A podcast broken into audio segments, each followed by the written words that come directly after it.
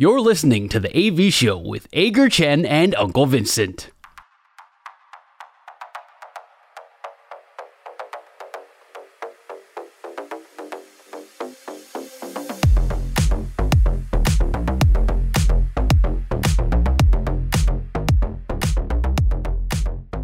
午安，晚安，欢迎收听的 AV Show。今天是二月十五号，星期四。Apple Podcast、Spotify 还有 YouTube 上，你通通找得到的 AV Show 新节目，每个星期准时上架，陪你一起运动、聊天、杀时间。我是纹身大叔，他是 Edgar 阿呆。今天是大年初五，龙年开工日，祝福大家新年快乐，开工大吉。不管你现在在哪里，欢迎你加入这个每周四更新的运动类型聊天 Podcast。如果你是第一次收听我们的节目，这个节目除了运动之外，我们也会聊一些天马行空的大小杂事。开工第一天，大家都人回来了，心不知道回来了没有。但是我们很高兴可以和你一起度过这一个一个多小时的节目时光。阿戴，好像我们没有多久之前才刚刚过了国历新年的新年倒数，那时候我们都许了很多新年新希望。你有许什么新年新希望吗？你说的国历新年是一月一号那时候吗？对对对对，哦、国历、那个、跨年跨年那跨年那个倒数计时之后，大家都有许新年新希望，是吧？新年新希望，那个时候好像就是说，就是保持一整年的运动习惯吧。这应该是很没了，I don't care，I don't care，I don't care，我不想知道。这是这是很大众化的新年新希望。没什么，I don't care，I don't care。因为如果你立志新年要多运动、多存钱，还是要少生气、少吃糖哦，或是什么减肥啦，现在你大现在对减肥之类，现在你大家都已经破功了。不过没关系啊，不管你破功了没有，这星期又是一次新年，我多给你一次重新开机的机会。龙年新希望，新年新气象。我们今年新的一年心想事成，一切顺利。从现在开始，你还可以来得及许愿哦。反正，那你许什么愿？你许你许了什么愿？我每年的惯例啊，都希望我今年少生气一点啊，结果我就生气了啊。你不要许这种完全不可能的愿望嘛，对不对？依照你的战斗功力，你这种这种出征的个性，怎么可能会少生气？我怎么会出征？我从来不出征人家，好吧？不要乱讲，我从来不出征，好不好？我都被出征，可以吗？那你可以不要闷在心里啊！你可以先从今年开始，你就许一个新希望，就是你所有的话都要把它全部讲出来。我全部都讲出来啦！我昨天已经超不爽，开始在霹雳大骂人啊！所以你要开始爽不爽啊？你你你的不爽来了吗？对对对对，那是我的不爽，超不爽！昨天超气，我很期待，我很期待你的不爽到底是什么。But anyway，我们今天又开启了。远距录音模式，对，今年又跑来日本了，现在反而是日本人了。相反过来，就是现在变成是我在国外，然后你在国内，所以我们今天又是一个远端录音的一个模式。现在台湾很热吗？台湾好像这几天会热，我不晓得。昨天昨天还好，不过我在台北市，而且我都在室内，所以所以不要算在我头上。我觉得你冷气开始开了吗？还没有，过年期间真的不适合我外出。我跟你讲，我真的是要在家里。过年期间我只要一外，我本来以为台北市已经过年已经人够够少了，结果我昨天真的是大爆炸，人挤人，疯狂疯狂拥挤。可是因为我是来，但是我来福呃，我一样就是来日本福冈这一边嘛。这几天其实对他们来说，真的也已经算算热了。我这两天了，最低温大概十一度左右，而且是在半夜。那最高温也是可以到二十几度，所以说实在已经是偏热了。我昨天穿着羽绒衣出去，我里面的衣服整个都湿掉了。白天会热死吧？我真觉得不要轻易开启羽，对，不要轻易开启羽绒衣模式。我觉得不管 台湾人的习惯，这么小哦。对，日本除非是到了冬天，我们冬天冬天冬天，那不要轻易开启羽绒衣模式哦，而且。你们家对日本对福冈应该熟门熟路了吧？你们那种家族自由行，因为我在家闷在家里看电视，就觉得说好像今年大家台湾出国旅游出了好多状况，那种被什么被旅行社丢包啊，还是什么？哦，那那真的比较严重。还是什么资深旅游达人上网靠北，说自己被自己被虐待住漏水房间，结果被人家你说的是早安小小什么的小鸡吗？什么叫 没有？早安小鸡已经被抓起来了。对对对对，早安 小鸡还是晚安小鸡？我不知道怎么，他已经被抓起来了。现在不是被告被被说那个就是妨碍名誉还是什么之类的吗？那而且而且，呃，你要搞清楚，他去的地方人家是共产国家，对对对，千万不要这样子乱搞。说你是什么就是什么。真的也也，但是但是也不是说人家人家共产国家恶搞他，是他恶搞人家。我觉得，嗯，不是，你怎么可能？我我们台就算是我们台湾都未必能够忍受说妈的一个一个外国人，你想想看啊，一个外国人跑到台湾来，然后他去要怎么讲呢？要怎么怎么怎么比？欸，所以他是自导自演是不是啊？目前对，目前已经差。我看那个，今天早上才刚刚刷了一下报道，看那个就是说，他们那边已经公布他是那个他他那个是自导自演。其实 就像你刚刚讲的啊，就算他不是自导自演，人家硬要说他是自导自演，可不可以？当然也可以，对不对？嗯。对，你这不要在那边乱搞，而且你现在人在人家手上，你要怎么办？你你以为你以为你以为台湾会去救你吗？我是真的觉得很夸张，因为他的那一个模式就是那一种。闯到人家园区里面嘛，然后好像是遭就营造出遭到暴行的那种感觉，就也也是为了博流量，所以才有才有这样子的动作吧。就现在已经变成一种奇怪的乱象。他根本还没去园区，他好像在什么在什么那个荒废的那个烂尾楼那种工地，自己自己弄了一一个地方，哦，所以那里不是园区就对了。对，哦，所以就就就很好笑啊。就很像，就很像你在台湾，你自己跑去跑去什么，跑去什么夜市，然后在里面摔倒，然后弄了弄了一遍，然后就然后你就说，你就说台湾是一个烂地方，我讨厌台湾，台湾好可怕，我要逃回去美国，什么什么什么的。说台湾人可以忍受这种事情吗？当然不可以啊，当然是也不行啦。所以我我我是觉得现在为了博流量有这一些手段，这些手法，当然流量很重要，可是你如果要这样子弄出来，我觉得也是有点，也也也是非常辛苦了。我觉得，我觉得我现在讲这个话一定会被人家剪下来，但是不然，我觉得流量真的对，对于你的健康人生来说，流量真的不重要。有，但是没有流量，有一些人有没有流量会变成没有收入啊，对不对？呃，我是还没有体验到流量就是收入这件事情，所以 问问问我不准，问我不准。不过我刚刚讲的，其实我刚刚本来要讲的是说。好像旅旅游出的状况，就是好像有去那个越南旅游的啊，然后什么那个就台湾的旅行社没有付给越南的旅行社钱，所以就被丢包的啊，还有那种，哎、欸，去年也有丢包事件呢。对，就好像是不是过年的时候，还是什么年假的时候，这种旅游丢包事件特别特别严，特别多，还是？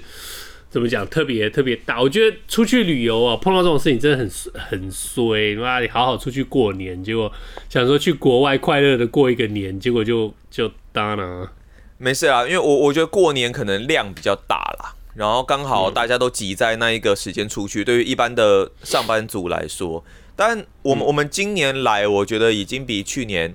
好很多了，去年发生确诊事件嘛，嗯、然后结果哦，整个整个旅程都被关在家里面，没有办法出门。今年到目前为止，我真的觉得是一一切都已经算非常顺利的。然后该、欸、不过我对你们家过年家族旅游的印象就停留在你们被困在雪地里头，车子动不了。对对对对对对对，除了 哇，很惨哎哎，雪地然后又确诊，哇，这真的这真的是屋漏偏逢连夜雨吧？我但是但是但但是呢？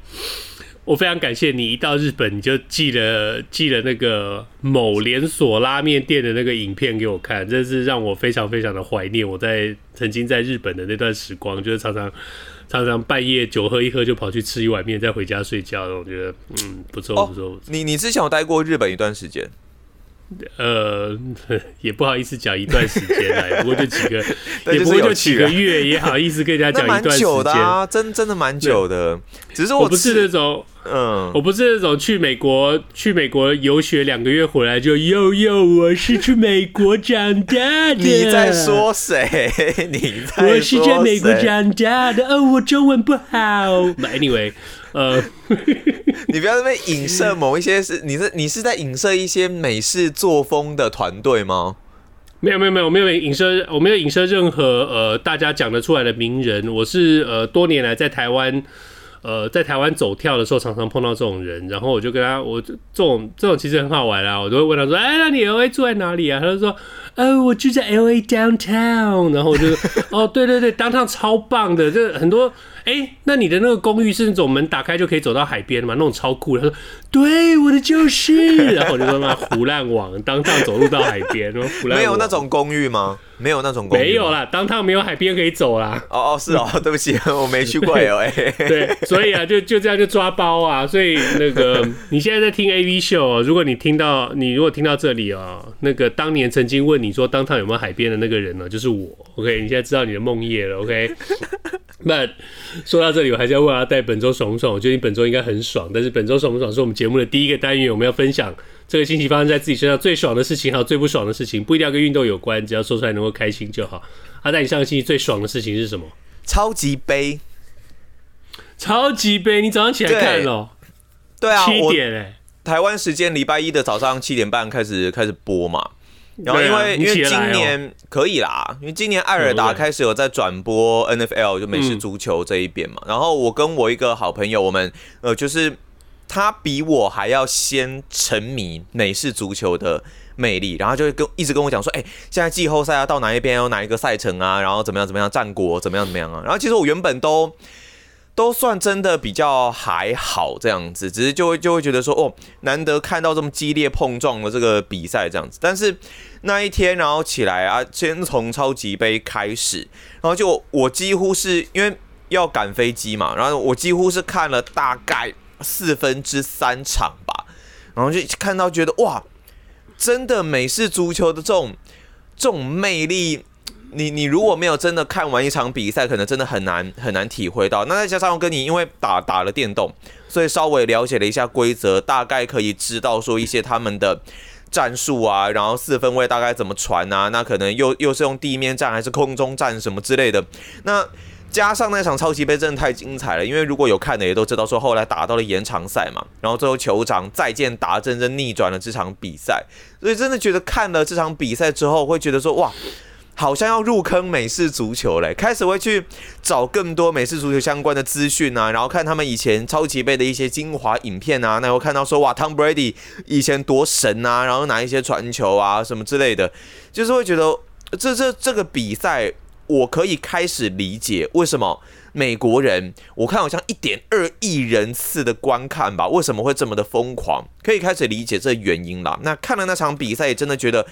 原来我上半场还以为四九人稳了，结果哦不稳呐、啊！到下到下半场真的是你你不到比赛最后一刻真的是风云变色了。毕竟四九人自己原本在季后赛的时候也是逆转对手来晋级嘛，所以就是会觉得说哇，这比赛很峰回路转，很刺激，很有趣。我我觉得明年赛季应该会想要继续一直看下去了，希望可以继续有转播。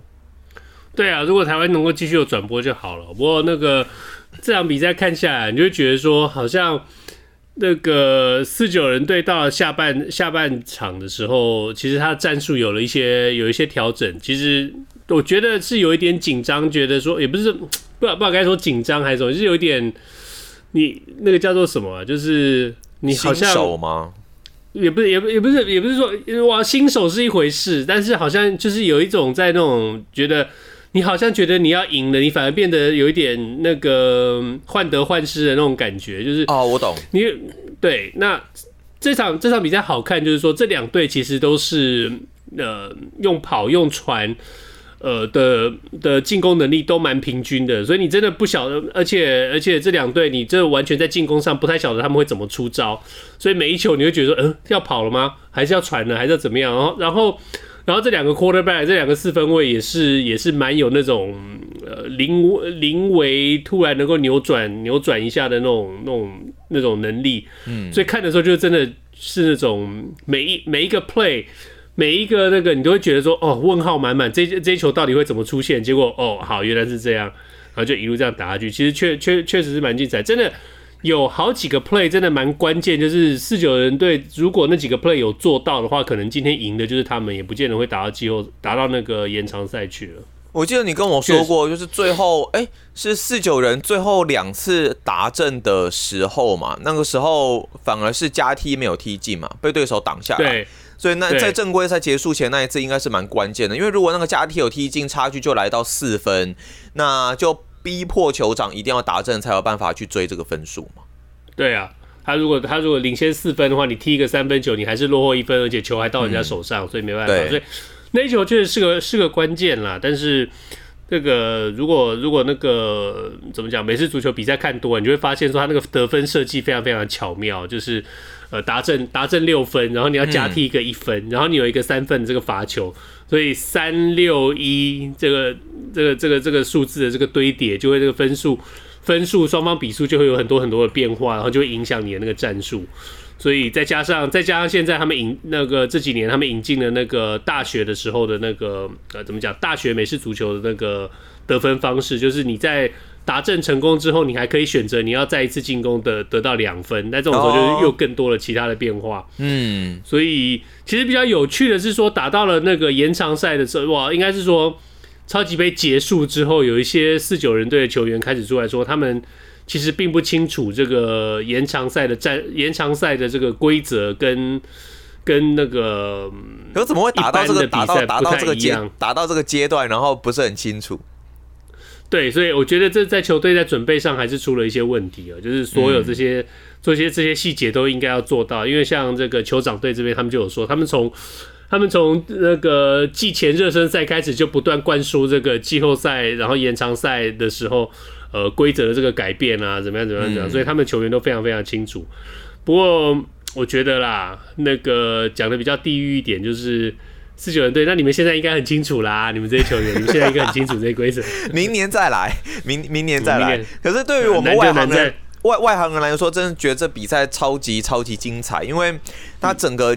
因为得分并不高嘛，然后大家都是你来我往，一直互相压制对方。我还蛮喜欢看这样子的一个节奏的。然后那也因为可能肉搏战或许吧，比例行赛更多啊，然后火药味更浓，所以场上有各种的一些花絮镜头，那互互呛啦，然后拉来拉去啦，不小心撞教练啦什么之类的，就觉得哇，好刺激，好精彩。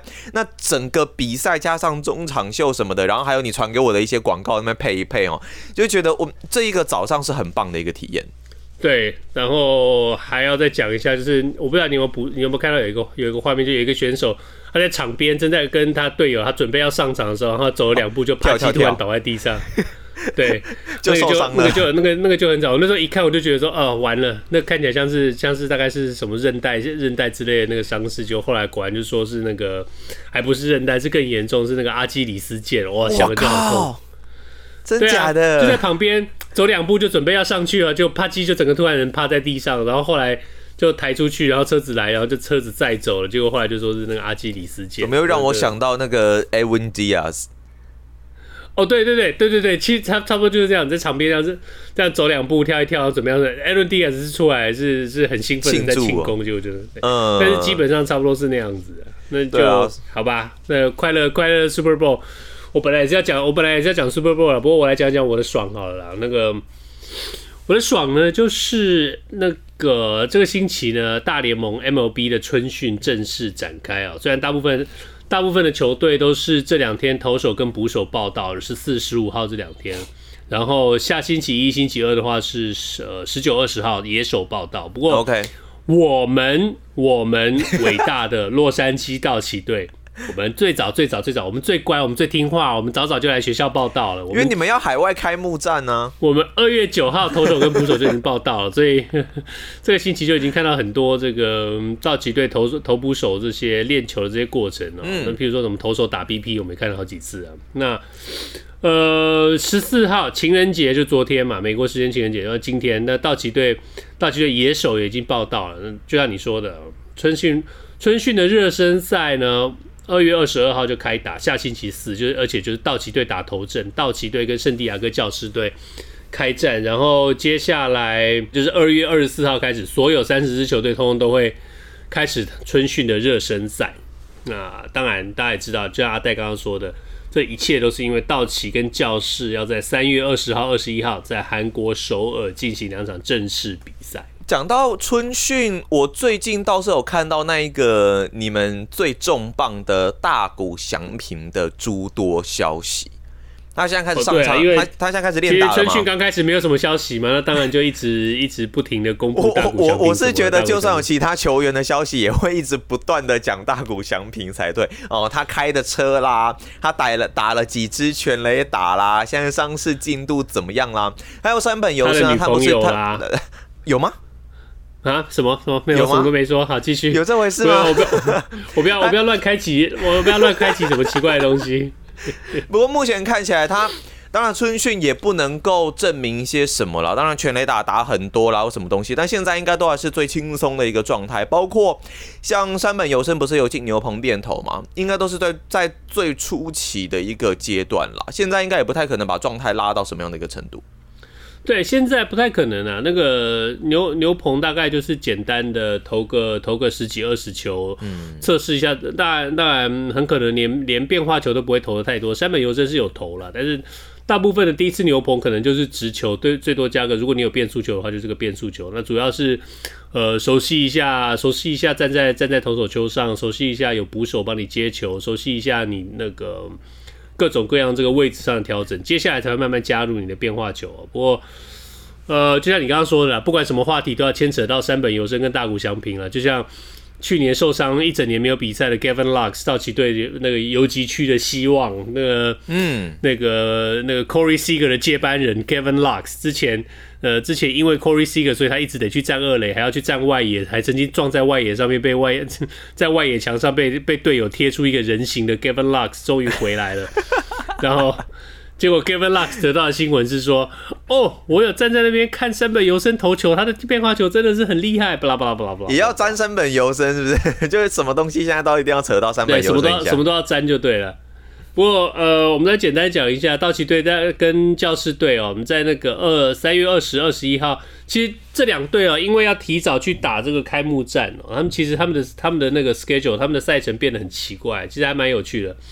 二十二、二十一，三月二十二、十一这个时候，其他其他球队都还在进行春训热身赛的时候呢，这两队。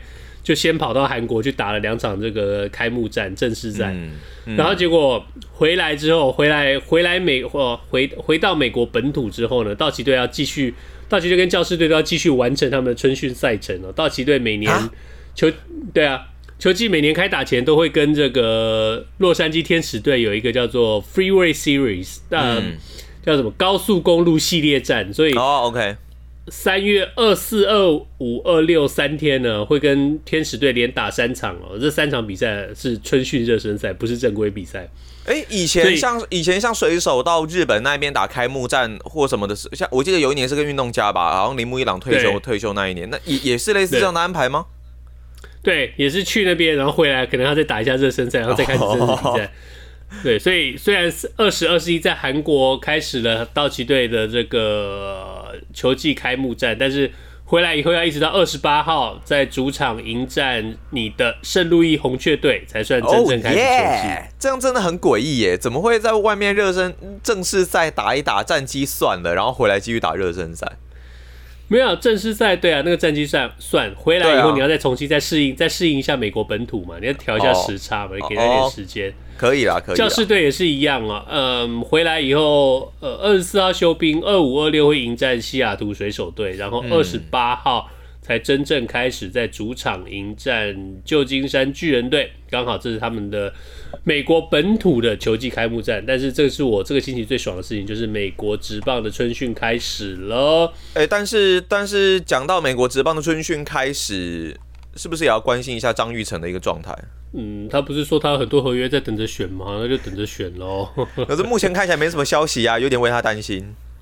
对，不过补充一下好了，我们这样可以正式宣布哦，就是大声的宣布所有的细节，就是我们旅美的旅美的捕手林家正呢，他已经正式宣布，他跟亚利桑那响尾蛇队再续前缘，他们又签下了小联盟的选手约，所以他会今年继续留在美国奋斗。那如果你有专心听我们节目，上个礼拜有听到彩蛋的话，你应该上个礼拜就已经比大家先领先知道这件事情了。不过再一次恭喜林家正，也希望他今年在美国能够有好的发展。那希望一切顺利啊！希望一切顺利啊！那个那种什么叫他去当翻译那些人啊，你们就自己去撞墙好了啦。可以可以，很多乡民都需要。你上个礼拜的不爽是什么？过年应该没有什么不爽的事情了吧？可是就是跟过年有关呢、哦。真的吗？没有啦，就是我不知道过年期间守岁守岁守岁是什么时候？是是除夕吗？除夕啊，除夕守到新年啊。就呃，是守一天吗？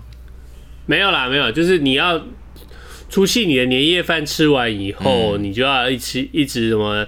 你要玩洗八刀啊，还是你要打麻将，还是你要看电视，还是你要打电动？你要跟爸爸妈妈聊天什么的，嗯、就是一直这样子醒着，一直过到半夜十二点吧。那你就算守岁，就是旧的去一年结束了，新的一年被你迎来。OK，所以应该就是除夕夜那一天嘛。所以我我记得那一天也会有蛮多人可能会放烟火啊，放鞭炮什么的。可是。我不知道，就就连续好几天嘛，不管我在台南还是在台北啦，那基本上鞭炮是每一天都在放的一个状态，而且有的时候可能会放到半夜的一两点，那那个声音非常非常大，所以几乎是有点睡不太着的状态。然后隔天刚好可能，如果比方说去河边运动，你就会发现有非常多的鞭炮啊，这一些的垃圾都是留在那个河边的自行车道上面。我只是会觉得说，我我完全尊重呃传统的习俗哦、可是我我我是觉得应该要建立在不影响他人的一个状况之下，因为像比方说我家附近也是有人，他们就是就就你知道那种就是可能邻居有没有大家揪一揪，然后在地上摆那个爆竹，就是摆那个摆那个鞭炮，红色的很长一条，那直接点下去，嗯嗯、然后那个声音其实非常大，而且直接在马路上开。开炸这样子，那后来我问了我警察的朋友，那他是说，其实其实那些都是都是不合法的啦，是不被允许的。所以我，我我就是会觉得说，我我尊重每一种文化，只是应该建立在不影响别人的前提之下。这应该是我上礼拜觉得过得最最最不爽的事情吧。我我那几天晚上真的是非常爆炸。哎，我其实以为我一直以为台湾是不是已经改电子鞭炮了？然后后来有的时候看到那些。对，就是一一串做的像鞭炮一模一样的，它会发出跟鞭炮一模一样的声音，但是它其实它就是一个可以回收，它其实就是一个 speaker 这样。哦，是哦，我不知道这个东西，只是没有没有。那我我隔天看地上的残骸，那应该还是传统的。对，地上残骸，但但是它还有那，我觉得还有那些纸屑，好像就其实蛮多地方应该已经不准这样的东西了吧？我对，因为我我不管如果不管是在台南还是在台北都有看到，只是台北台北的看起来应该就是。各自玩一些烟火啊，玩一些玩一些很特殊的鞭炮什么的，然后造成的这些纸屑。那台南那一边呢，我觉得是比较传统的，整个就是就是那种一一整串的啦，然后就直接炸一炸，然后然后都在地上。我会觉得这种事情就这样，不要不要那个不要以民俗文化的外壳啊，然后来行这种破坏跟滋事的这种事实啊，那。造就像你说的，造成大家的生活不便，或者是呃各种恶行恶状，然后用那个用那种民俗文化去包装哦，我觉得那个就是令人恶心这件事情。你如果你有本事放鞭炮闹事哦，你就有本事把那个地方清理干净哦。那好，没关系，拍拍手，OK。那你妈你那个噪音哦，就算了，就忍耐你一下。那但是弄到那种三更半夜，那也是真的是很过分的啊。但台湾有很多，你看到太多这种人，就是。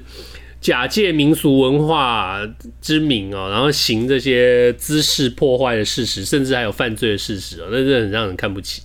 我我是我是觉得，呃，传统文化，然后这一些呃相关的习俗，我觉得都是百分之百尊重啦。我我也知道有很多是需要包容的一些地方。那在我们平常的日常生活，都是尽量的去配合，然后尽量的呃尊重，只是。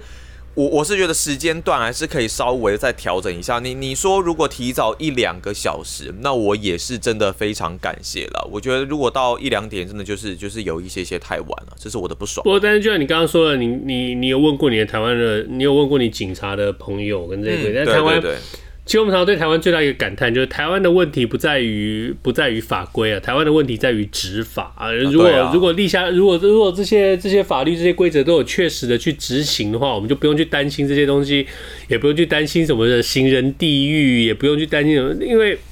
重点是在于这法律有没有执行啊？然后听过最荒谬的事情就是说，哎，罚单定的太贵的话，人家会付不起，或者是什么，哦，那个执法这么严格的话很扰民。我觉得那你就不要犯呐。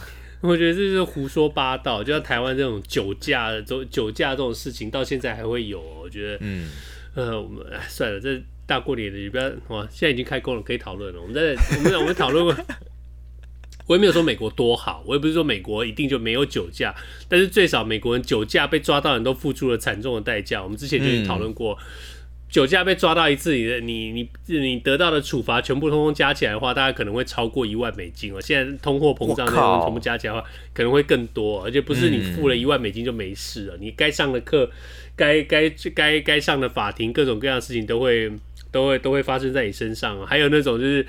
那个，你好不容易得到了这个得得到了这个，重新又获得了开车的机会，他给你个规定，就是你开车之前要车子上有一个装置，你要吹一口气，吹了吹了酒，吹了一口气，确定你没有那个没有喝酒，他你的车子才才才可以发动，然后各种各。我好像听过这个东西，也觉得是一个很酷的装置，台湾应该也要装一下。对，你觉得你觉得很酷没有？你就叫朋友来帮你吹一下就好了。等一下。我刚刚讲了什么？我觉得，对啊，我觉得你在讲什么东西？这句话可能会被剪下来。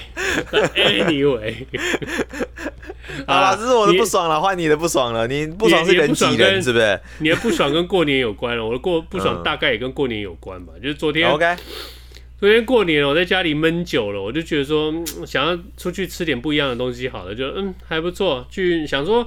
过年嘛，夜市又开工了。那下午五点多应该还好吧？你就找个夜市去走走两圈，看有什么东西好可以吃。好了，我想就找一个低调一点的、嗯、南机场夜市好了。OK，哦，确实低调。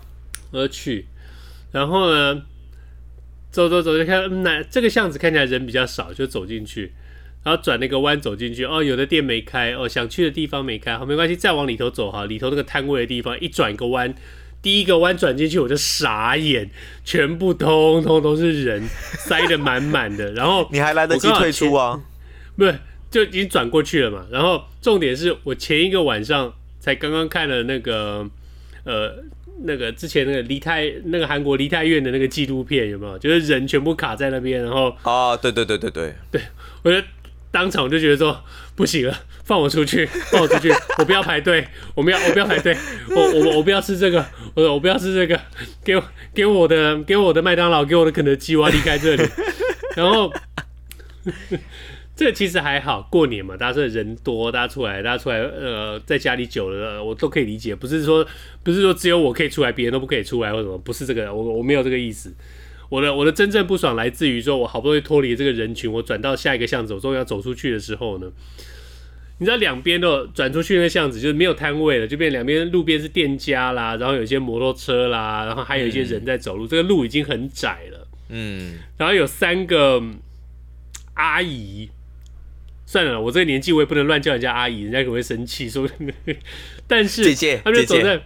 对，他们反正就走在路的正中间，那个路哦，其实是有一点有有有一点点空位，大家可以可以可以通行。但是呢，他们就决定三个人走在路的中间，而且慢慢的走。然后呢，前面的一个好像就是大概就是在招待他后面两个两个两个来两个访客吧，所以就很热心的就让他解释啊，这一家我有吃过，但是呢，它其实没有很好吃哦。旁边这家呢，我跟你讲，它本来哦开在那里，然后讲。然后呢，就站就决定，他们就决定要站在那个窄窄的那个路上面通道的正中间，就开始讲起来。然后我就站在后面，然后然后刚刚才脱离那个人潮，然后就是想要离开那里，然后就他们站在中间挡路，我真的是差点他们直接没有爆炸，我就说对不起阿姨，可不可以借我过一下？那、啊、他们怎么回你？没有，我就走了，我才不管他怎么回我。他想说这人是怎样啊？啊，我在这啊，我在这边只是稍微聊个天而已啊。等我一下会怎样？又不会怎么样。我不想听你聊天啊！我只想要逃离那里，我只想要去我的星巴克，还是去我的麦当劳，还是什么？没有，我非常非常喜欢夜市，但是我喜欢人不是很多夜市，所以我常常会那种四点多、五点多跑去夜市，然后赶快买一买，赶快走。只是昨天有一点意外，这个南机场夜市五点五点，然后人已经开始爆炸多了。不过，anyway，我看到大家都蛮开心的，是那个全家漂漂亮亮的，然后出来，大家很开心的在那边排队。我想，好吧，大家就新年开心吧，我也不要太不爽，所以就赶快回家了。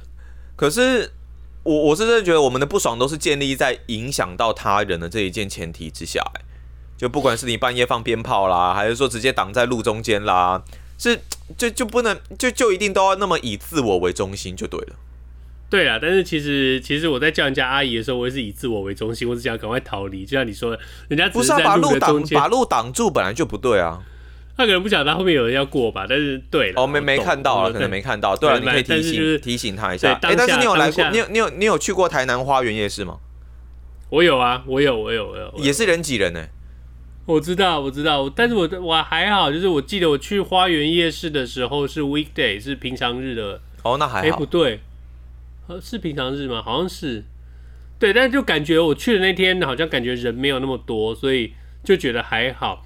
但是我对对夜市就对，其实有点可惜啊。对夜市的感觉有点像对台湾所有的老街一样，就觉得不管我到哪一个夜市，还到哪一个老街，我卖的东西好像都差不多。台南呃，确实啦，东西大概就那样吧。啊、地瓜球啊，热狗啊，地瓜球啊。台南比较多排骨酥嘛，还蛮有趣的。台湾比台南蛮多排骨酥的啊，对对对对对。然后大概牛排啦，什么这一些，骰骰那骰子牛嘛，对不对？章鱼烧嘛，对对对嗯。然后一定有一摊那种那种马铃薯的嘛，然后马铃薯加 cheese 各种各样的东西混混来混去那种，然后然后各种饮料啊，营养三明治嘛，然后哇，大概就这些，葱油饼煎蛋嘛，大概大概是，不然但没有不好，没有不好，蛮蛮开心的。台南最近之之前有新开一个就合法取得的那个什么大义夜市啊，你有空可以去看一下。OK，之前不是有有两个夜市在那边战争嘛？不是有一个夜市突然就好好一块地，大东是不是？真的哦。然后后来变哎、欸，是大大东东还是什么东西的？有点忘记，反正他们分家了啦，就就分家了啦，反正分家。大东东还是什么东东的，是不是？还是大大东大大东东大大东？对，但是我还是觉得，我还是觉得夜市这个文化很好，夜市这个商业模式很可爱，但是在一定程度上，我觉得。夜市的我们，我们我们台湾这个夜市的硬体好像应该要再进步一点，不要再让人家。我觉得真的有的时候讲真的，台湾的夜市看起来有一点让人担心的，就是您说卫生条件吗？还是说那个就是安全设施的部分？整体的卫生条件、安全还有这个动线，我觉得这个都都都值得让人担心一点。就是其实你有时候看到这些夜市的这些设备啊，这个样子，你就觉得说。今天哪一个夜市的哪一个炉头突然炸掉，我一直我真的一点都不会觉得意外。然后，哦、对了，对，然后对，然后然后会发生什么样的影响？我觉得大家真的用想象都都都觉得说，那大概就是一部 Netflix 的纪录片。但是，anyway，刚刚大过年，我们大家不要再讲太多太奇怪的事情。反正你现在收听的是由阿戴和我纹身大叔一起主主持的的 AV 秀。我们不光只是讲运动，就像刚刚这样子，我们也会聊一些新人时事跟奇人怪事。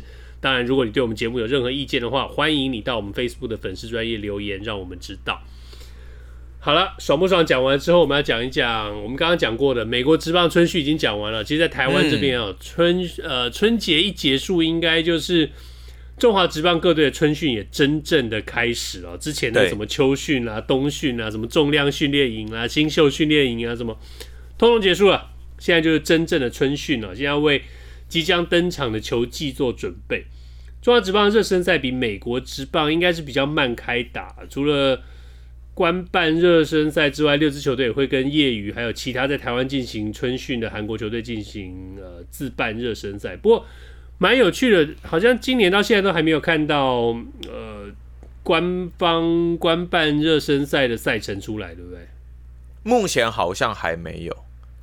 对，我觉得还蛮奇怪的。上上网去，大概大概去各个球队绕了一圈，还是去这个中华职棒的官方网站看了一下。嗯，没有哎、欸，没有这。哦，你你不要再说中职官方网站了，中职官方网站连球员已经转队了，他到现在都还没有换呢。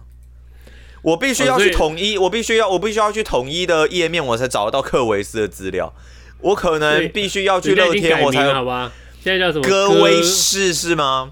那我可能必须要到呃乐天那边，我才找得到陈宇勋。我是觉得，欸、所以又是一个哥哎、欸，所以富邦今年就是走蓝跟哥的路线吗？你说有富兰哥嘛，罗哥嘛，哥威士嘛，对，蓝呃还有那个布兰登嘛，对，所以蓝跟哥的路线嘛，对不对？对，看起来是这个样子。是这每一个每一个时代好像都有不同的那个，就是也蛮不错的。每个时代都有一个特色，每个球队都有一个特色嘛，所以对，也也也也 OK 啦。那。最早公布这个自办赛事行程的应该是你们统一师吧？因为他们昨天开训之后，接下来周末就要到日本去异地训练了嘛，对不对？兵分两地的春训也蛮屌的。统一在这个周末，二月应该是二月十八到二十四号吧，会在日本的高知进行海外移训，好像之前就已经公布了这个教练团跟球员的名单嘛。而且这次比赛，这次哇，应该说这次异地训练蛮不错的，可以跟三个不同的对手进行。进行比赛，独立联盟的高知斗犬队，还有韩国的韩华英的二队二军，对不起。然后刚当然重头戏重头戏呢，就是要迎战西武狮西武师队的二军吧，对不对？嗯，B 班啦。哎，你们叫 B 班，所以 B 班跟二军的差别是什么？应该就是差不多意思吧。然后我们是统一师 A 队要面对西武师的 B 班呐、啊。然后那个，但是今年台湾蛮不错的，好像大家真的都在军今年的军备竞赛就在比说谁跟外国人打的多，所以每一队都 都在。哎，我们统一还有另外还有那个啊，培正英雄二军跟 SSG 登陆者也都有啊，只是那时候是在台湾了。你们跟一军也会打啊？你们到时候三月的时候还会跟一军打？啊啊、你们还三月五号跟一军对这些。对对对对对对对，统一今年的今年蛮多多元化的，然后也不止统一啊，其实乐天这一边也是啊，乐天这一边也会到日本来进行交流赛，二月二十四号跟二月二十五号，那分别会跟福冈软银还有欧力士蒙牛这一边来进行热身赛。其实像我们前面所讲的啦，除了我们这些球队可能会到呃日本这一边去进行一些交流啊、热身赛之外，那其实像韩国职棒这一边有很多球队，有两支球队啦，SSG 登陆者，另外还有培正英雄都有来到台湾这一边来进行春训。来到台湾这一边南部春训的球队，未来应该是会越来越多啦，代表说我们这边的球场可能。有一点点好像不敷使用的感觉了。像你刚刚讲的乐天啊，乐天桃园，其实你看他除了去宫崎跟这个福冈软银鹰，还有这个欧力士蒙牛打之外，在那个之前二月十七、十八，你不要忘了，他们每年固定要去石原岛跟千叶罗德打，所以、啊、对对对对对，所以他们而且而且蛮有趣的，他们不是他们不是那个二月十七在日本就一直一直留下来没有，十七、十八去打两场，是石原岛打两场，然后二四、二五再去宫崎这样。嗯对，等于说短时间就飞两趟啊。其实后来啊，我就稍微整理一下，大概网络上大概可以找得到一些球队那个主动或者是被动公布的一些资讯啊。像魏权，我现在知道就是说二二八他们会跟富邦有一场热身赛，但是三月二号、三月三号他们就是跟 SSG 的登陆者，那就像你刚刚讲的，在台在台湾呃春训的这个韩职球队。富邦呢？富邦也很热闹啊！富邦他们三月一号会在嘉义跟 SSG 登陆者队，然后三月二号他们会争会跟培正英雄二军打，然后三月四号他们又跟登陆者队打，三月七号他们又跟陪正英雄打，然后台钢雄鹰也有，他们台钢雄鹰也会跟 SSG 登陆者队打，所以其实每一队都利用了这个韩国球队在台湾。春训的这个机会呢，安排了个这个应该就算是自办的热身赛吧，跟他们做比。我觉得这是件好事啊，因为过去几年我们一直都在讲说，中华职棒的这个因为球队数目不够，所以选手碰到了这个多元性不够。那我觉得这样的一个这样的一个机会，让他们去跟跟这些不同的球队对手去做去做热身比赛，我觉得这是一件非常好非常好的事情。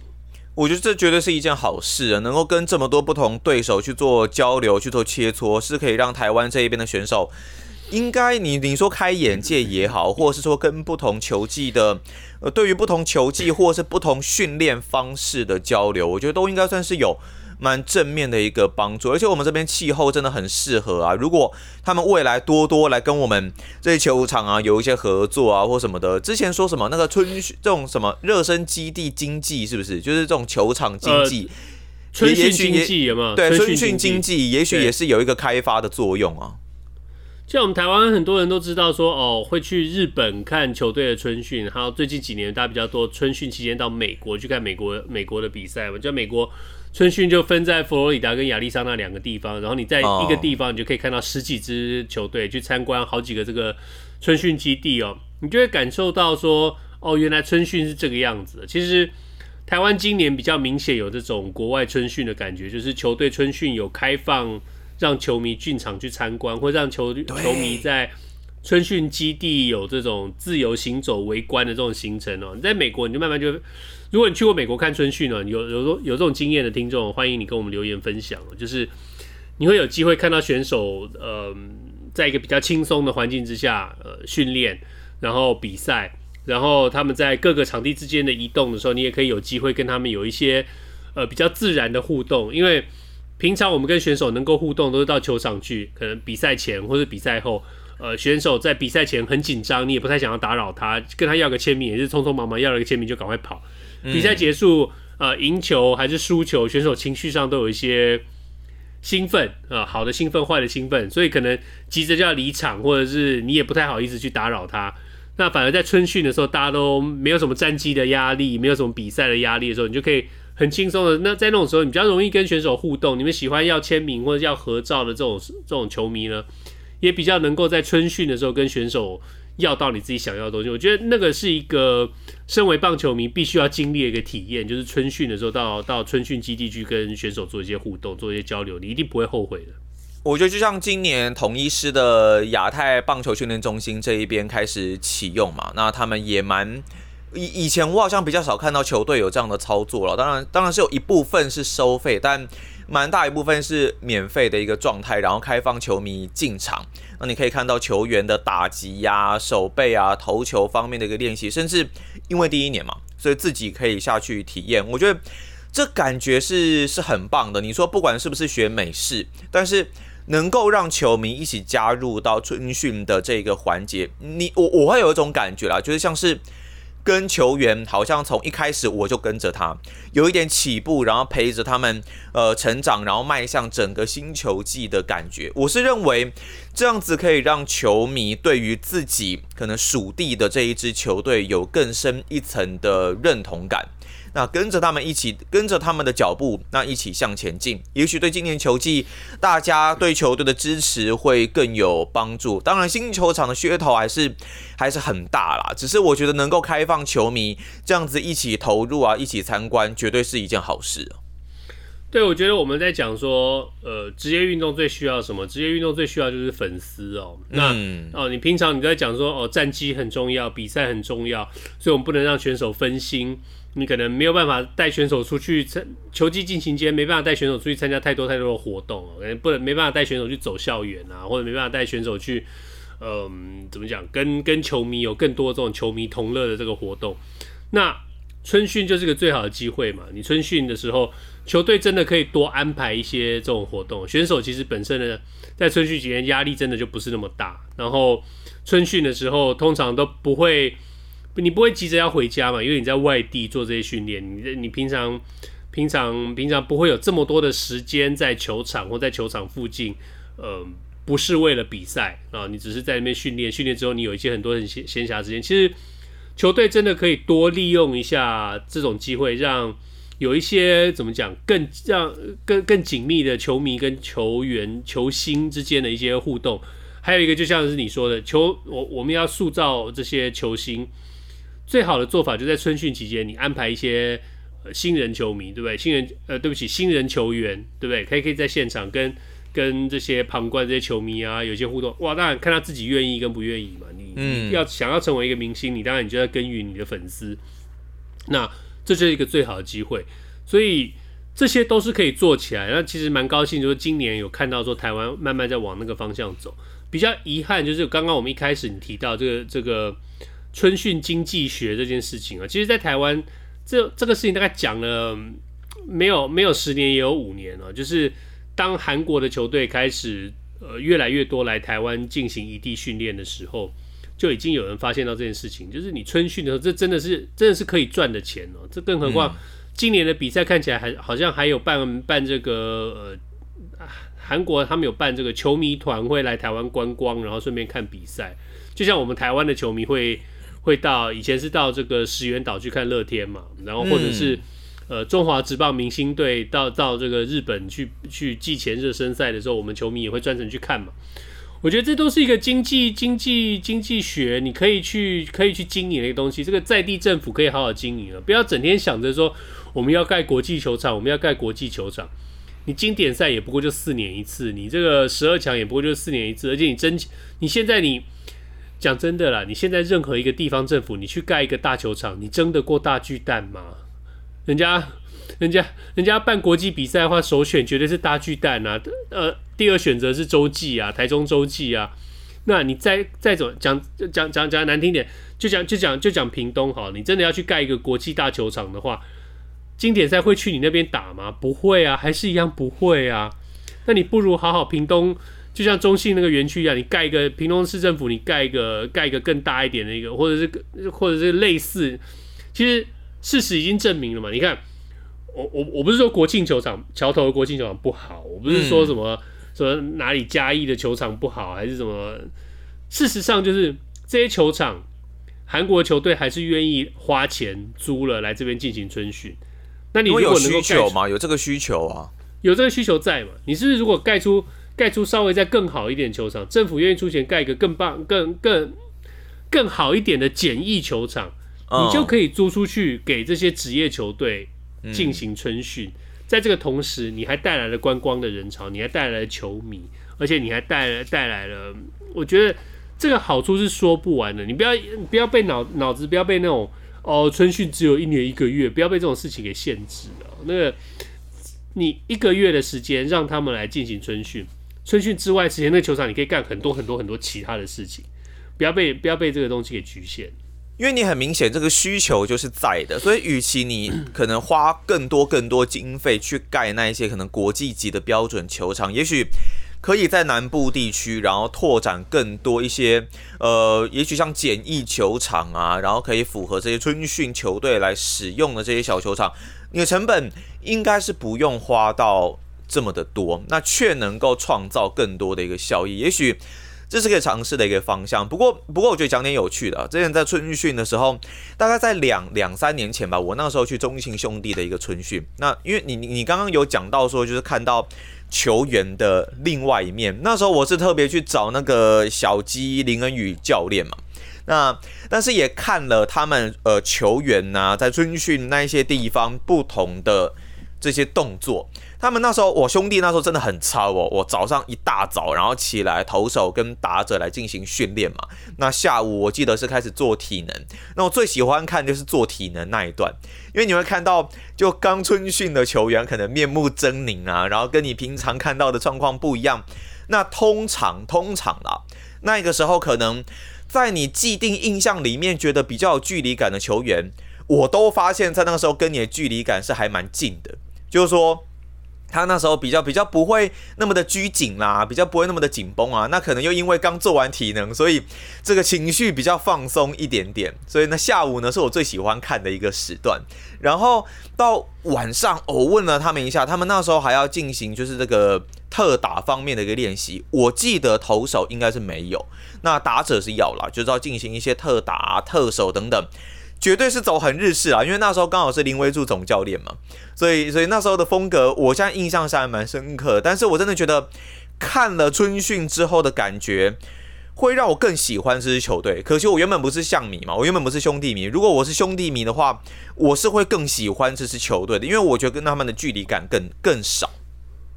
对，就像以前我们我们在这个道奇队的那个春训的时候啊，就是。那个球场啊，就是主球场之外有很多个副球场跟小球场嘛。那副球场跟小球场，那个可能呃球员跟球迷的这个距离，可能就只是一个很简单的铁丝网，有的地方甚至是没有网的。那你、嗯、你就会看到那个，就像你刚刚说的，选手做完这个体能，对不对？跑完跑跑跑跑完以后，一头大汗，然后真的是直接躺平在地上，对不对？有时候就躺在这个。栏杆那个铁丝网的那旁边，球迷全部通都围在旁边，看他躺在地上一直喘气，一直喘气，一直喘气。嗯，然后体能教练还要走过来跟他说：“呃，你那个核心 核心要开始做喽，要在做。”对，你就看到他喘喘的要死啊，在那边做核做那个核心，做到那真的是面目狰狞。你看平常平常看到那种很帅的那个球员，一个个都这样面目狰狞啊，头发也乱了，眼睛也乱了，然后一身的汗，然后一边做一边发出惨叫，然后球迷在旁边都觉得好开心，好好玩的。然后做完他会跟你开个玩笑说：“ 呵呵你们没看过我这一面吧？”这样就 很有趣啊，还会还会这样讲。会球很多这些，其实美国这些球员哦，他们都很会，就是他们自己也都也都知道自己就是一个，这就是一个明星，一个公众人物，所以在这种时候，他们跟球迷的这个互动真的非常非常可爱，就像。我昨天不知道你有没有看到一个影片，就像那个大谷翔平在做一个那个锻炼的时候，他那个器材好像突然出点状况，他整个人往前滚翻摔倒，摔倒在地上。我没有看到。对，那球迷也有看到。然后那个那当然日本的这个媒体当然就特别做了一个新闻，说他还好吗？他摔了一个跤。然后我看到还有人留言开玩笑，就在讲说这个道奇队全队在场的人都吓了一跳，这个。这个这么多钱突然摔倒在地上，这七亿摔倒了，七亿摔倒了。对对对，大概就是这个意思啊。但就是这些都是春训期间你会看到一些漏网画面，就很有趣，很有趣。那就像你说的，你在呃球迷跟选手这些接触，然后你看到一个。就算你本来不认识他，他一个新人球员，今年才选秀进来，但是你看到他那个球衣是你喜欢的那个球队球衣的时候，你就知道说他是这个球队的选手。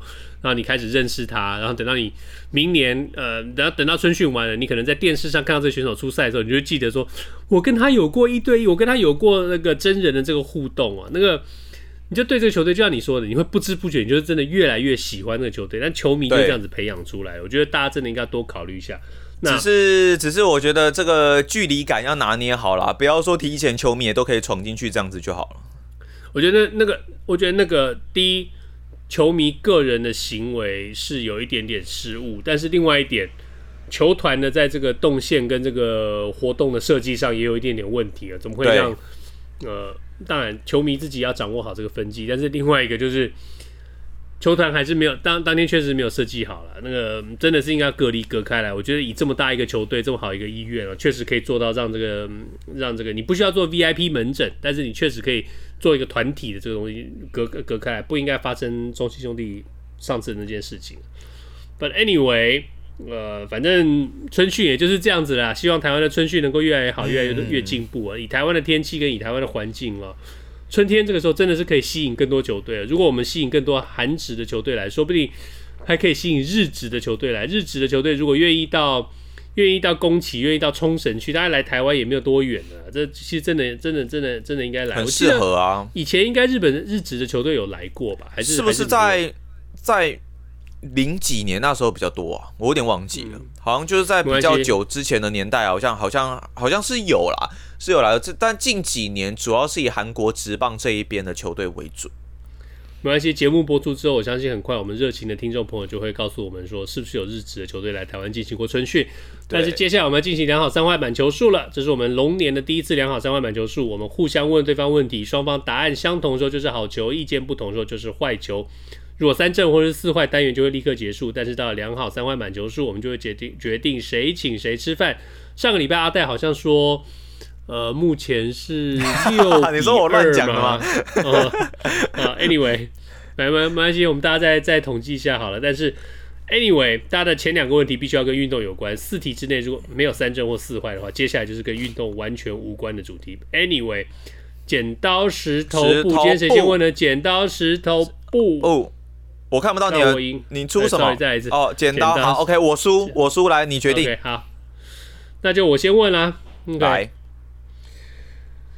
过去过去五年，中华职棒投手最多胜是布雷克的十七胜，你们统一的。那当然，去年刚龙魏权的刚龙拿下了十三胜，这是过去几年投手的这个记录。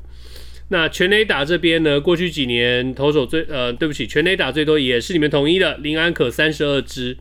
那当然，去年呃味全龙队的吉力高巩冠二十三支，或者是乐天的廖健富二十二支全垒打，大概数字在这里。请问你？如果今年我跟你说会投手会有一个投手拿下，会会有投手拿下二十胜，或者是有打者击出三十支全垒打，你觉得哪一个发生的可能性比较大？投手二十胜，或是打者击出三十支全垒打？是的，可能性比较大。我觉得投手，我我我觉得投手二十胜，真的吗？呃，对，我觉得投手二十胜，也许也许几率会来的。来的比较大，对，因为我还是就棒球，主要还是以当然还是以投手为主的一个运动啦，是从投手这一边开始的。那大部分啦，可能要去拼这个胜投比较多的，目前感觉起来应该都还是羊头居多。那各队近几年找羊头的能力，我觉得是越来越好，也许也有机会开到一些。因为不可能开季决定的这些羊头名单，应该很少到季末会完全一模一样啊。可能季中还会在，呃，当然季中累积胜投就比较慢，但也许会很快，可能会有一些的异动啊或什么的。那有可能会在开季找的这些羊头里面开到一些不错的福袋，然后也许呢，他是出乎意料有很棒的一个实力。那有可能过去没有没有特别突出表现投手，接下来在这个球季也会有更突出的一个表现。我还是觉得投手几率来得高一点点。当然，打者，我觉得我们中职本土的打者近几年的实力都是越来越进步。那你如果说是在可能球比较弹的那一个时期，我觉得也许机会会来的蛮高的。呃，只是现在我觉得也许可能可以先以二十五、二十六这一边为目标，那一举突破三十。我我是觉得可能会比较少一些些，几率可能来的比较低，所以我选投手这一边。OK，这一题是一个坏球哦，因为我觉得三十支全垒打的几率比较大哦，因为哦 OK，呃，不管是二十胜还是三十支全垒打，我觉得今年在最好的成绩方面，投手胜投跟呃打者全垒打这件事情上，应该都会有所提升哦，因为要感谢，嗯、没有什么好说的，就是要感谢台钢的加入哦，那他们确实是为一个。被大家拿来呃刷数据的一支球队，但是没关系，这不是他们的错。味全也经历过同样的路线，乐天这呃乐天的前身呢呃拉纽也经过同样的路线。Anyway，我觉得就是你刚刚第一个投手洋投，然后洋投的这个汰换率比较高，所以真的要拿到的话比较难。最少过去几年最多就是布雷克的十七胜，好像德保拉好像有十六胜，大概是这个样子。呃，但是本土打者这边，我觉得本土打者这几年。有一个不是说回春，就是说有新一代的这个强打者再起啊。呃，其实没有几年之前林安可的三十二支全垒打，当然你可以说那是弹球时代或者怎么样。他那时候应该不太算啦，只是林安可，我对于他的身体的健康度一直是还是有一些有一些疑虑的。对，但是不是只有林安可一个人嘛？然后而且有这么多的本土的打者，其实都有这个大概蛮稳定的二十支的这个实力，我觉得。一举冲上三十的可能性，可能会比一个羊头稳稳投完一拿下二十胜的可能性稍微高一点点，所以我的选择是三十支全垒打，这球是一个坏球。OK，那再来要轮到我的第二题，你的第一题吧？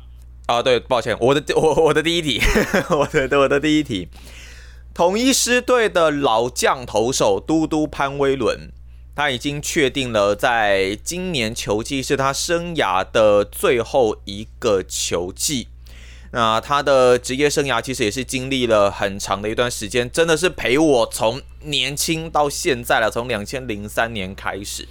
那目前生涯累计一百四十八胜，他的首要目标在新球季毫无疑问哦，就是要拼这一个一百五十胜，达到一个里程碑，嘟嘟障碍继续堆高。很简单啦，你觉得今年这最后一个球季，他会不会拿到这第一百五十胜？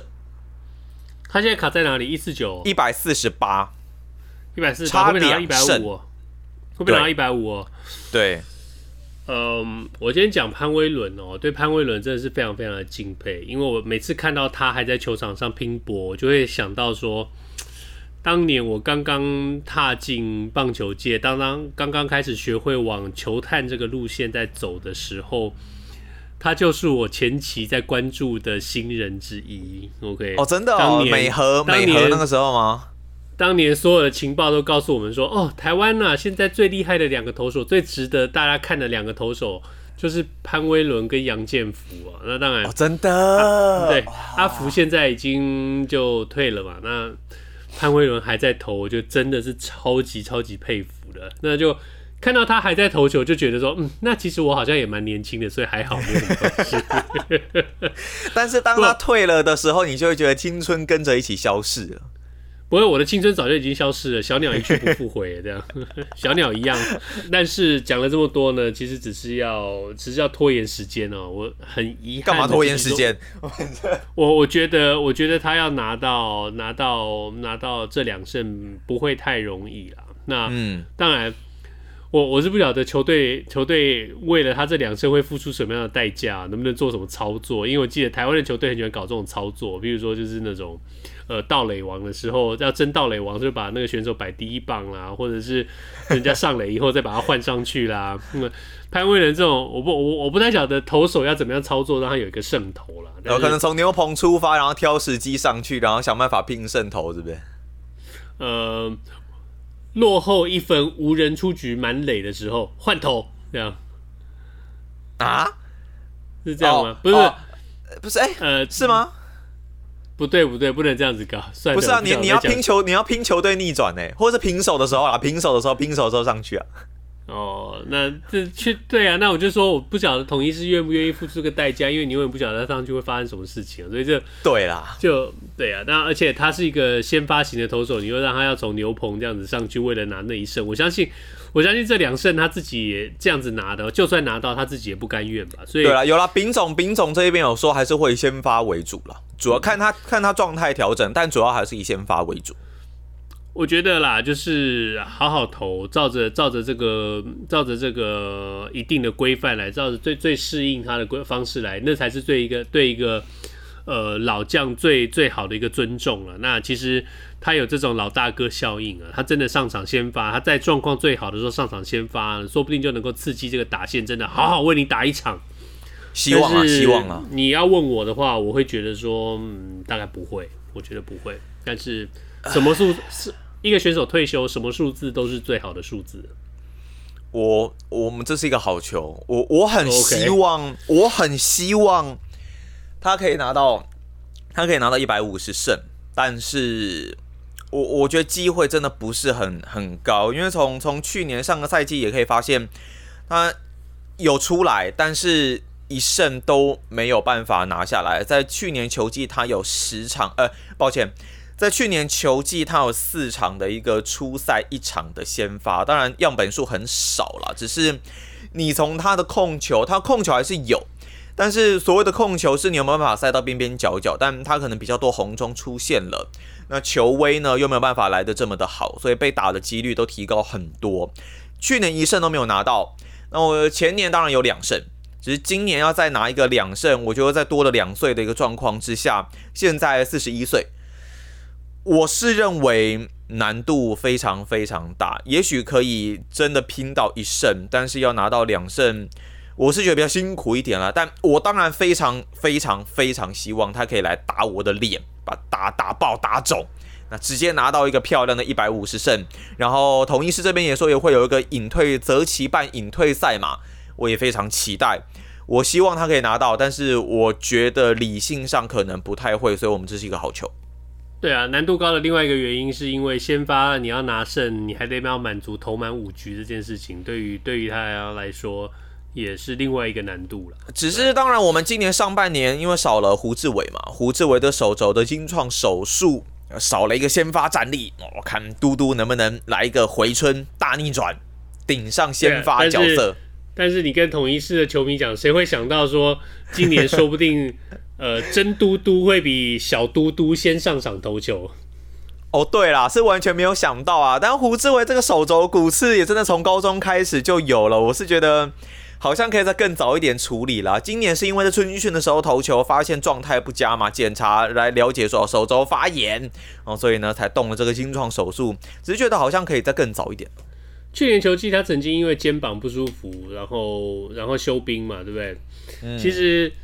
我倒是觉得，如果你真的有骨刺的问题，然后你你去年球季就已经八，好像是八月初吧，七月底八月初那时候就已经休兵的话，在那时候就可以处理掉，连带处理掉手那个骨刺的这个问题了。没有在去年就处理，其实是蛮可惜的。你等于你就现在就错过整个上半季啊。那，哎，不知道该怎么说，有有有很多时候，也许就像就像我曾经提醒过你，有很多事情是幕后的事情，我们自己并不知道到底发生什么事，所以。既然是这样，就这样吧。我们今天拖了很久的时间，我们今天这个投手，这个投球时钟要把它打开哦，这投了投了这么久才投了两球，一好一坏啊。OK，再来是你的第二题。Okay, 我的第二题哦，今年呃各队大概都已经公布洋将了，四个人或者是五个人了。我们就假设假设每一队都有四个洋将的基本名额的话呢，那六支球队就有二十四个球选洋洋洋将。OK，球季一开始的时候六支球队都。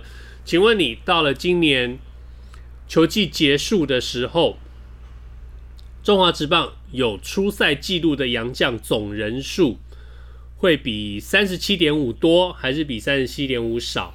意思就是说，有出赛记录的洋将总人数会是三十八或更多，还是三十七或更少？你说现在是多少啊？二十四哦。每假设每队四个人嘛，那六队的话就是六四二十四嘛。那你真的要算的话，嗯、台钢可以多一人嘛？好吧，那就二十五啊，二十五个好。嗯。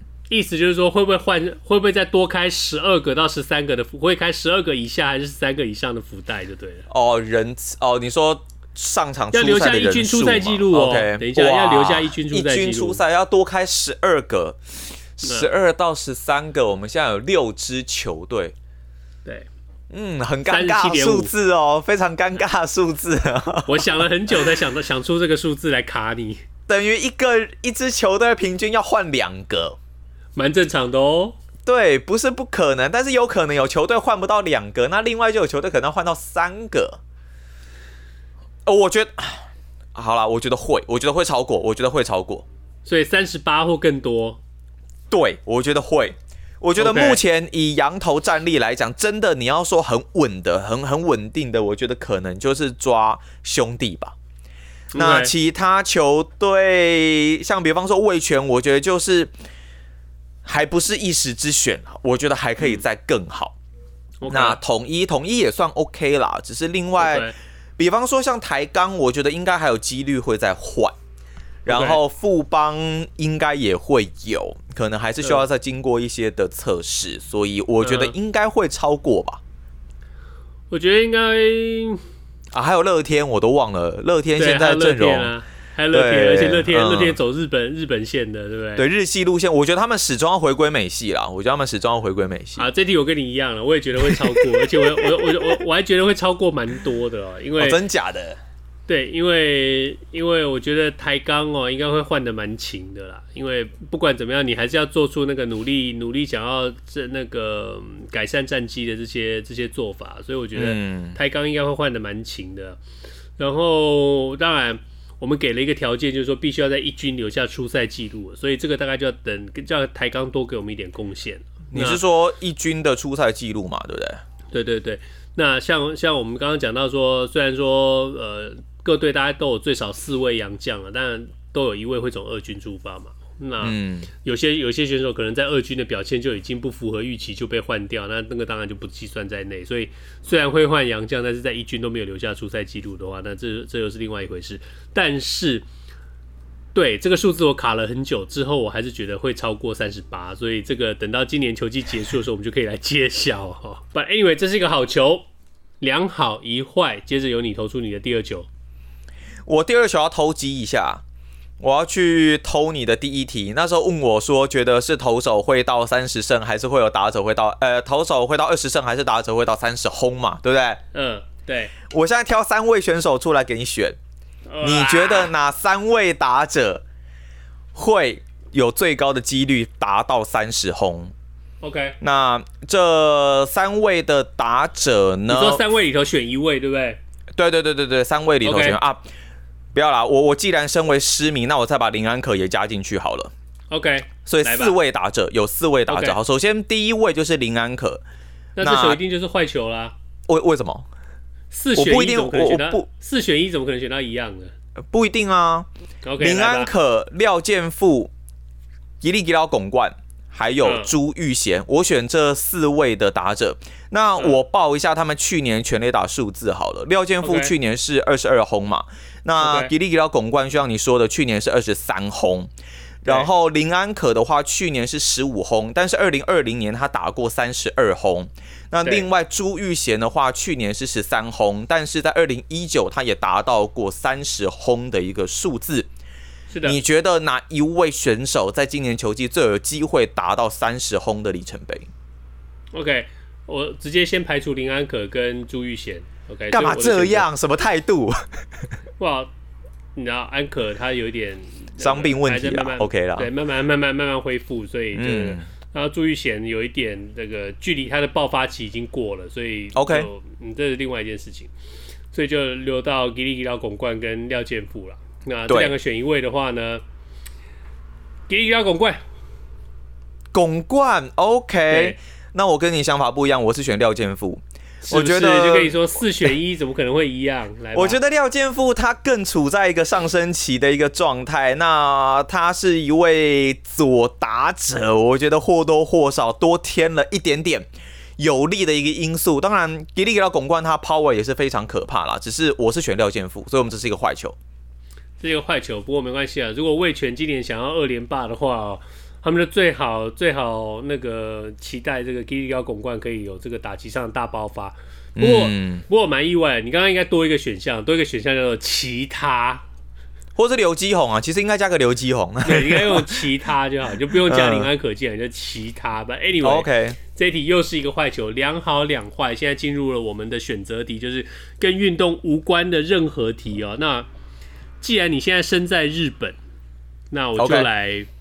给你一个，给你一个题目，好，而且你可以确实可以实践的一个题目，就是等一下就去做吗？不不不，不是等一下，不是等一下，OK。哦，如果你可以有一个选择，在你离开日本的最后一顿大餐，你会想要选择和牛烧肉吃到爽，还是、嗯、呃各类海鲜吃到饱，吃到爽？Okay, 当然是和牛烧肉吃到爽啊！你就这么快就已经回回答出来了。Okay, 我又不吃海鲜，你不吃海鲜哦？我不晓得你不吃海鲜，你好逊哦！那我要换一个东西啊！我要换一个东西。没有啦，没有啊，可以啊，来啊，来啊！三正了吗？还是还是延续良好三坏？没有啊，我是我是我是吃海鲜吃到爽啊，生鱼片啊，鱼虾蟹啊，妈、oh, 的吃到爽啊！好啊，开玩笑，反正。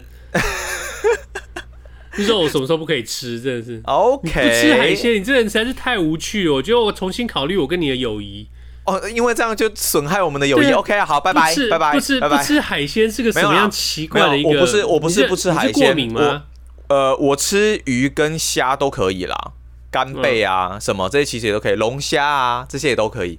没有，其实我不是吃，你跟我讲，其其实我不是不吃海鲜，我是不吃蚌壳类了。哦，好啊，那我就。对啊，就是蛤蟆，你不吃蚌壳类那个，不不不吃蚌壳，那鲍鱼是不是？吃，鲍鱼也是鲍鱼也是壳类，你知道吗？鲍鱼是那个蚌壳，那个那个我就接受。干，其实你这要这样讲，干贝我也可以。干贝，你说干贝也是蚌壳，对啊。但是我在讲什么？蛤蛤蟆、蛤蟆、鹅啊、生蚝这种，我我我我不行。所以，所以你那那你就你那你就不要讲你不吃海鲜嘛，你就是不吃，oh. 你就不吃不吃。我也 不想该怎么说你，什么对吧？Anyway，你的你的选择，你的选择是和牛啦。好了，你的选择是和牛，你本来就是和牛吃到爽，或者是海鲜吃到爽，那、嗯、是莫名其妙。现在越想越莫名其妙。我只是不吃，我只是不吃蛤蟆跟那个生蚝的。然后哦，然后刚刚我很大声的跟人家吃海鲜，就。没有啦，但是如果这个如果这两个真的要选一个喜爱度的话，好了，还是和牛烧肉吃的吧。你就跟那种啊，我不吃海鲜，但是我吃龙虾的那种女生有什么两样？莫名其妙。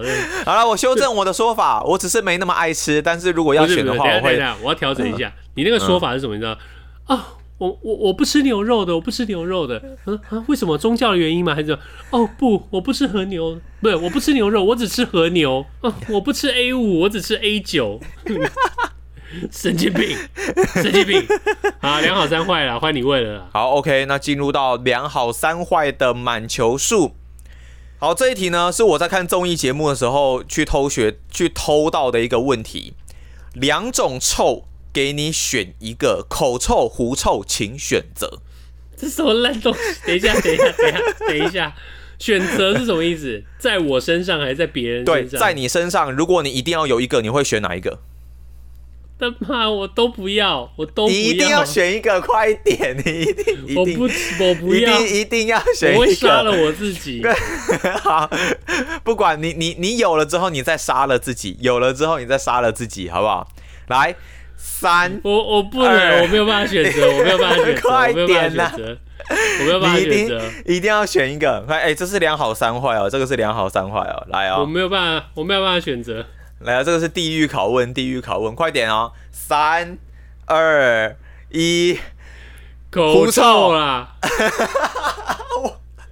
那这样子是保送哎，这样子是保送哎。你 输了，你输了，我输了，我欠你一顿饭，欠你一顿饭就输了。好了，我我其实应该也是两种，我都没有办法接受啊。这两这两种这两种是都不行，但是我会但是我会选择口罩，然后嗯找一个金鱼缸戴在我的头上，底下用那个胶带封起来。那你可以狐臭，然后穿雨衣啊？不行，我会热死。你可以稍微遮住一下。你你戴而且而且你戴金鱼缸就不会热死吗？不会，金鱼缸很闷呢。我可以一直到我回家再脱下来。那个那个雨衣，我不我在我在外面我就会热死，我就会脱下来。雨衣我可以接受，所以所以还还还还行还行。雨衣包不住的你除非穿太空衣。Anyway，这是一个保送，所以你又欠我一顿。